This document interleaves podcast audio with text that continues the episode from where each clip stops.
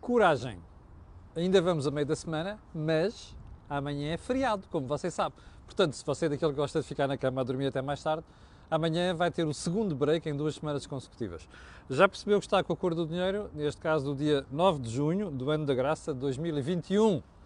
A agenda é muito extensa, tive que deixar coisas para amanhã. Ah, não se esqueça, amanhã, dia 10 de junho, dia de Portugal, Camões das Comunidades Portuguesas, cá estarei eu para fazer a cor do dinheiro versão matinal. Já agora, quero pedir às pessoas que ontem estavam a ver o programa em direto, percebi mais tarde por indicações dos espectadores que tinha havido cortes, suspensões ou interrupções. Bom, é-me totalmente alheio e desta vez não tem nada a ver com telecomunicações. Deve ser mesmo um problema da aplicação do Facebook, situação para a qual eu não posso, não, com a qual não posso fazer nada. Bom, antes de irmos à emissão de hoje, já quero lembrar que, não sei se já viu o Think Tank de ontem, dei lá um saltinho, uh, vale a pena, há ali alguns momentos verdadeiramente hilariantes, nomeadamente quando Jorge Marrão, como eu vou explicar daqui a bocadinho, explicou que nós passámos a ter também um Ministério do 25 de Abril, a propósito da nomeação do Dr. Pedro Domi Silva para comissário das comemorações de 50 anos do 25 de Abril, de que eu já vou falar daqui a bocadinho. Um, segunda questão, lembrar que nós temos uma parceria, este canal tem uma parceria com a Prozis. Já agora uma coisa que é para não haver qualquer dúvida. Um, não, bom, eu, eu, depois já volto a isto. Bem, este canal tem uma parceria com a Prozis e um, o que significa quando você for ao site fazer compras, escreve lá no, na saída, no checkout, no, põe lá no cupom promocional Camilo e tem automaticamente um desconto de 10%. Fora aquelas são as promoções que nós semanalmente fazemos aqui, a desta semana daqui a pouco colocarei, colocarei cá também.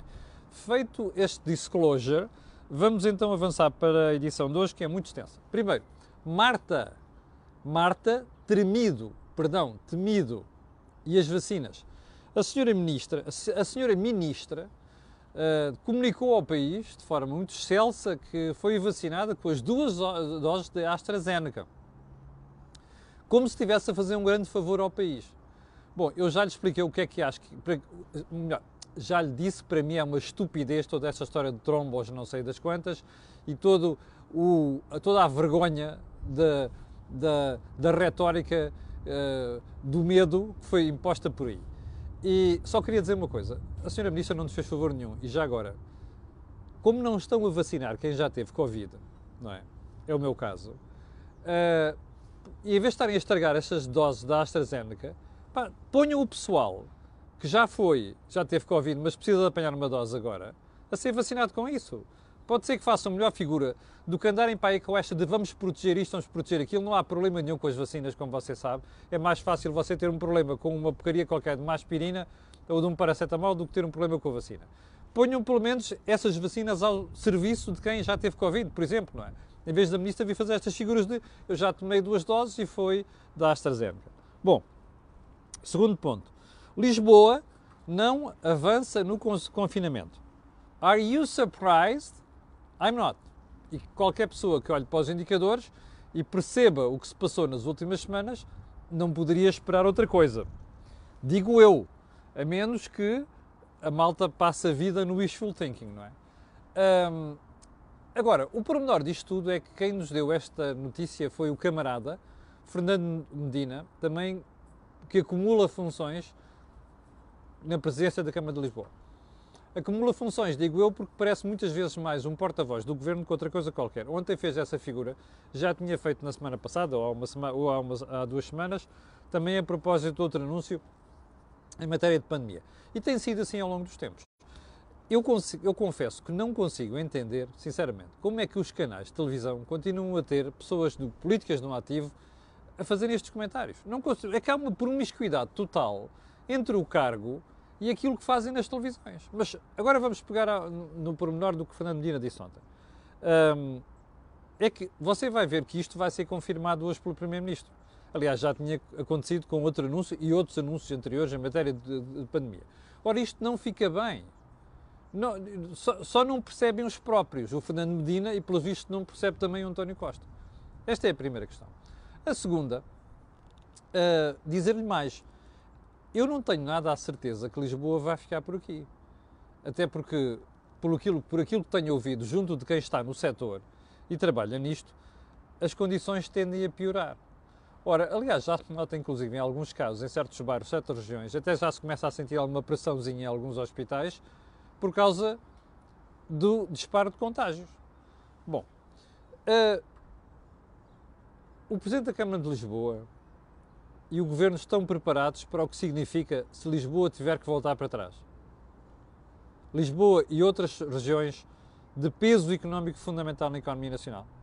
Bom, segunda questão. Hum, eu não sei, ainda por causa da questão do, do, do, confinamento e por causa de Lisboa e por aí adiante. Hum, este disparo que nós temos tido em Lisboa nas últimas semanas não tem mesmo nada a ver com as festarolas do Sporting? Bom, eu sei que a malta vai dizer lá está você e o Diabo 4. Não, eu gostava que me esclarecessem. Inclusive, quem anda a fazer comentários, nomeadamente nas televisões, especialistas nesta área, mas que de repente, de um momento para outro, que falavam em contágios em ajuntamentos de outras categorias e de outras situações no passado e que agora estão caladinhos. É que eu não tenho a mais pequena dúvida que uma boa parte dos contágios tem a ver com isto. Eu não tenho. Mas, por uma questão de honestidade, convinha que nos viessem dizer isto e tivessem a humildade de reconhecer o problema. E porquê é que eu estou a tocar neste assunto? Olha, por uma razão muito simples. Como percebeu ontem, e antes de ontem, a Polícia de Segurança Pública já começou a montar uma operação de operações públicas para fazer o deterrent do que pode acontecer na noite de 12 de junho e no dia 13 de junho. O que é que eu quero dizer com isto? A PSP montou desta vez uma operação mais cedo. A avisar as pessoas para o risco, para a questão das multas, para o impedimento que vai haver, pelo reforço policial e mais. Já prometeu, inclusive, bloquear fisicamente o acesso aos bares históricos. Bom, eu acho isto uma vergonha, sinceramente. Até porque dá a sensação que aquela gente vive num bar de lepra, não é? Numa espécie de uma gafanha qualquer e que entrar e sair depois com o quê? Cartão de cidadão e confirmação da polícia. Bom, isto é uma vergonha.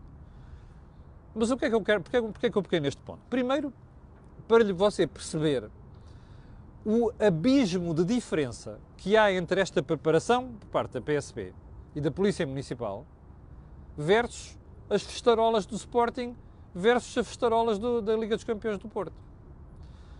Você dirá, ah, já agora só um pormenor, isto não é nada contra a PSP, o que eu estou aqui a dizer. Isto é contra a Câmara de Lisboa, a Câmara do Porto e o Governo, não é? Porque a PSP depende do Ministro da Administração Interna, recebe ordens superiores. E mais, nós neste momento temos quase a certeza que, de facto, aquela, aquela história de não ter havido ordens superiores para intervir de forma mais dura no Porto é verdade. Nós já temos quase essa certeza, que é para não dizer mesmo essa certeza. Ora bem, a pergunta é esta. Eu sei que a PSP depende do Ministro da Administração Interna e sei que as polícias municipais dependem do Fernando Dina, Presidente da Câmara de Lisboa, Rui Moreira, Presidente da Câmara do Porto. Mas não me canso e não, não deixa de me incomodar como cidadão perceber que há dois pesos e duas medidas. Quando foi preciso não atuar para não chatear os adeptos do Sporting, não se atuou. Quando foi preciso não atuar, porque o responsável principal pela ida da Champions ao Porto foi o Primeiro-Ministro, também não houve ordens. Não é? Tudo isto com a base do populismo, a imagem externa, organizações de mundiais e o rei que parta. Bom, e mais agradar aos autarcas locais, neste caso, Rui Moreira, Presidente da Câmara do Porto. Quando nestes casos não se fez nada.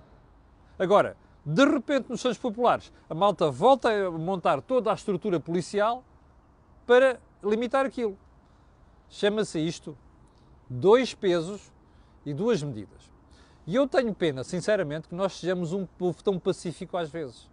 Porque o que está a passar agora merecia uma reação enérgica das pessoas e da população. Porque isto é típico de quem não tem vergonha enquanto dirigente em Portugal. Percebe? Bom, então vamos lá para o ponto seguinte da, da conversa de hoje. Ah, não, já falei da questão da festa do Sporting, vamos já, assunto morto. Agora vamos para um, os assuntos principais de hoje. Então, o governo lá nomeou mais um boy para uma empresa do Estado. Neste caso, a TAP, a Transportadora Aérea Portuguesa. Até há dois dias, ou até há um dia e meio, Miguel Frasquilho não sabia que não ia continuar como presidente como chairman da TAP. Depois há uma comissão executiva e há um chairman cá em cima. Isto é típico. Bom, segundo o ECO, uh, esta decisão foi tomada pelo Sr. Primeiro-Ministro e é da sua inteira responsabilidade. Eu até fui crítico Miguel Frasquilho aqui, como você se recorda, em todo este dossiê da TAP. E mais, custou-me ver Miguel Frasquilho, uma pessoa com alguma noção do que é que é social-democracia barra liberalismo, fazer o papel que fez na TAP. Eu disse-lhe isto pessoalmente e, portanto, posso dizer aqui com a, a vontade de ter dito isto pessoalmente. O que eu não acho que seja correto é um senhor Primeiro-Ministro, um ministro, seja lá do que for, tomar decisões destas a correr em cima do joelho e comunicar isto em cima do acontecimento. Isto é uma vergonha. Isto é, para utilizar uma expressão feliz de um comentador aqui há uns anos valentes, é uma carroceirada ok, do Primeiro-Ministro. Mas é, é assim, nós já estamos habituados a carroceiradas por parte do Primeiro-Ministro e também por parte, por parte do Pedro Nuno Santos, o Ministro da, da Tutela. Porque é uma coisa é certa, Miguel Fresquilho, não sei se você reparou, mas deu o corpo às balas nos últimos tempos e foi o tipo que até liderou este processo de reestruturação da TAP. Difícil. Portanto, o Miguel Fresquilho ficou com o pior e agora que é a fase já está tudo praticamente resolvido do ponto de vista de conflito laboral, metem lá outra pessoa. Eu não tenho nada contra, já ouvi dizer aqui desde ontem, ah, o tipo que vai para lá, o Manel Beja, eu até sei quem é, ex-quadro da nova base, um, não tem experiência no setor, isso é a coisa que menos preocupa. Eu já vi pessoas que vêm de setores diferentes fazerem brilharetes em certos setores, mas a questão não é essa. Não sei se o Manel Beja tem um, a competência suficiente para aquele cargo. O que fico a pensar, e aqui não tenho a mais pequena dúvida, é que estamos perante mais uma manifestação de lobismo dentro do próprio governo. Que é, é preciso pôr boys e gente de confiança em certos lugares, vamos lá buscar dos nossos. E isto, nos últimos dias, tem sido a coisa mais useira e vezeira no governo. Bom, e para neste dossiê ainda, para rematar, eu só tenho uma pergunta.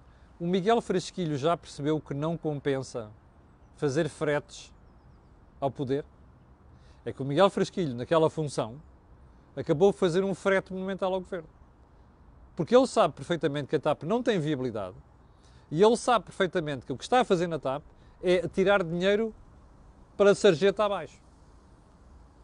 A pergunta fica aqui. O Miguel Fresquilho já percebeu que não faz sentido e que não compensa fazer fretes? Eu espero que sim, tenho estima pelo Miguel Frasquilho. Ponto seguinte, vamos lá para Jobs for the Boys. Esta semana tem sido um ver-se-vias. Então é assim, ontem ficámos a saber, eu não acreditei nisto, juro-lhe. Não acreditei nisto, até ver. Ficámos a saber que passou a haver um comissário para as comemorações dos 50 anos de 25 de Abril. Esse comissário recebe a módica quantia mensal de 4.525 euros e vai estar no cargo durante 5 anos. Daqui ao 25 de Abril, 50 anos são 3 anos e, pelos vistos, é preciso mais 2 anos para depois distinguir o cargo, a função e o grupo. Isto é tipicamente em Portugal. Você lembra-se da comissão instaladora da Expo 98? Vá lá ver onde é que está ainda hoje em dia a situação legal da comissão. Ok? Isto é assim, Portugal, sinceramente, eu tenho. Podem eh, vocês já sabem que na vida pode-se arranjar justificações para tudo e mais alguma coisa. E portanto, se eu perguntar assim ao Pedro Dom Incivo ou alguém daquela comissão ao governo, é preciso mais dois anos para lá, qualquer um vai dizer que sim. Eu não tenho a mais pequena dúvida. Já ontem eu ouvi alguém perguntar assim: não há para aí um vice-almirante qualquer que fizesse aquilo e que se fosse embora ao fim dos três anos? Se calhar há. Mas como digo, isto é jobs for the boys. É? Jobs for the boys da forma mais vergonhosa possível. Sabe porquê? Porque, além do Sr. Dr. Pedro Adão Silva, que eu conheço pessoalmente e já vou falar sobre isso, hum, há um secretário pessoal, motorista e mais oito assessores. Oito. Oito. Contudo, equiparado a membro do gabinete do governo. Está lá escrito, na resolução de Comissões Ministros. Aliás, eu, eu ontem, quando vi isto, não acreditei. Houve pessoas que me interpelaram, você não falou do assunto, porque eu não gosto de falar do assunto, tenho de ter a certeza. Como você sabe, hoje em dia, fake news é a coisa que mais abunda por aí. Mas é verdade, e vi a resolução do Conselho de Ministros. Bom, eu acho isto deplorável. Deplorável, percebe? Primeiro, não sei porque é que é preciso uma comissão, um grupo inteiro para preparar comemorações dos 50 anos do 25 de Abril. Não percebo. Segundo lugar, salários chorudos. Percebe? Terceiro, é como, se, como diz Jorge Marrão. Jorge Marrão, António Think Tank, dizia assim: Nós estamos perante o Ministério do 25 de Abril. Ora, faz sentido ter um Ministério do 25 de Abril? Não. Fazia sentido era estourarem esta massa toda em coisas que está a jeito a Portugal. Nomeadamente para as pessoas que estão em dificuldades por causa do que está a acontecer. E não me chamem populista porque eu, isto é das coisas que eu digo há muito tempo. Bom, então vamos ao Pedro Adão e Silva. Eu conheço o Pedro Adão e Silva há 10 ou 11 anos, quando eu trabalhava para o Rádio Clube Português. Ele era comentador lá, o Pedro Marcos Lopes também, e privei com ele durante algum tempo.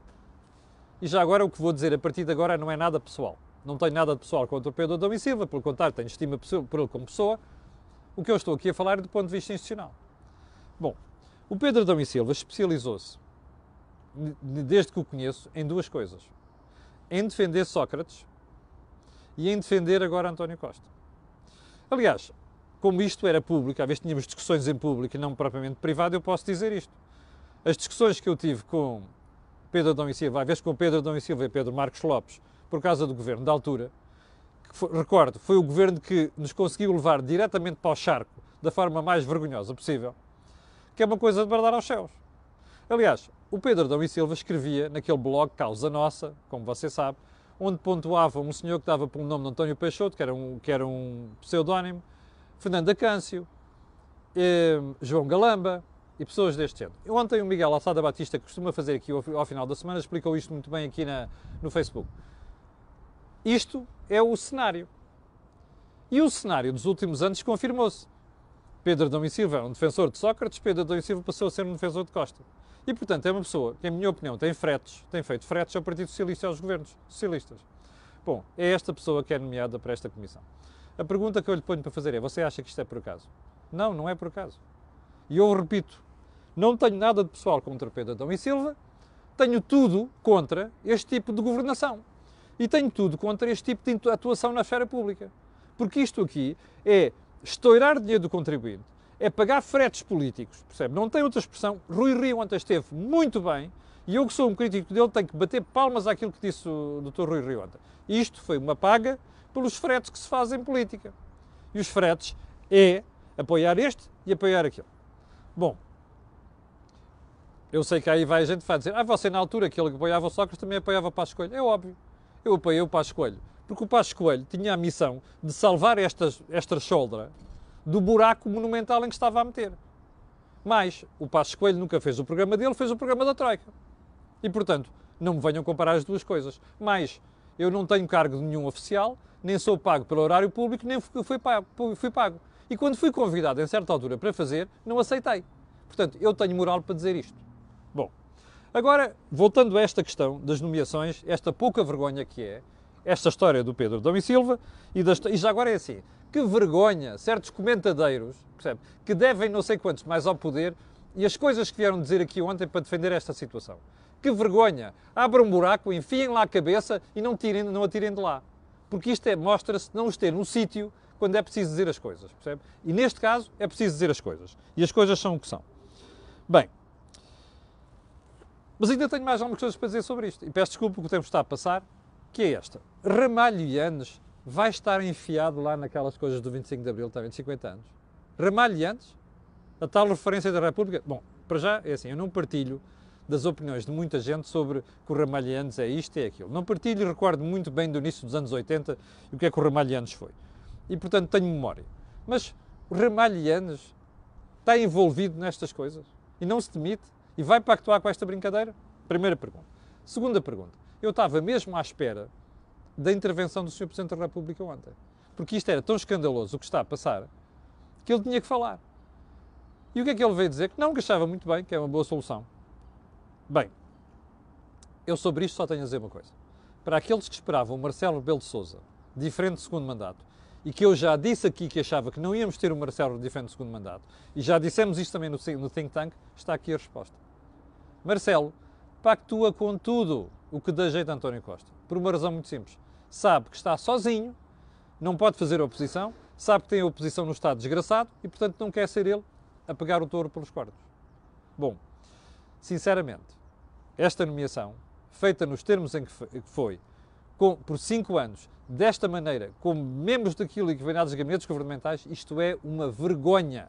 Não tem outro, outro nome. Mais, é para isto que servem os seus impostos. Mas você não esqueça, foi você que votou nisto. É por isso que a gente tem esta brincadeira.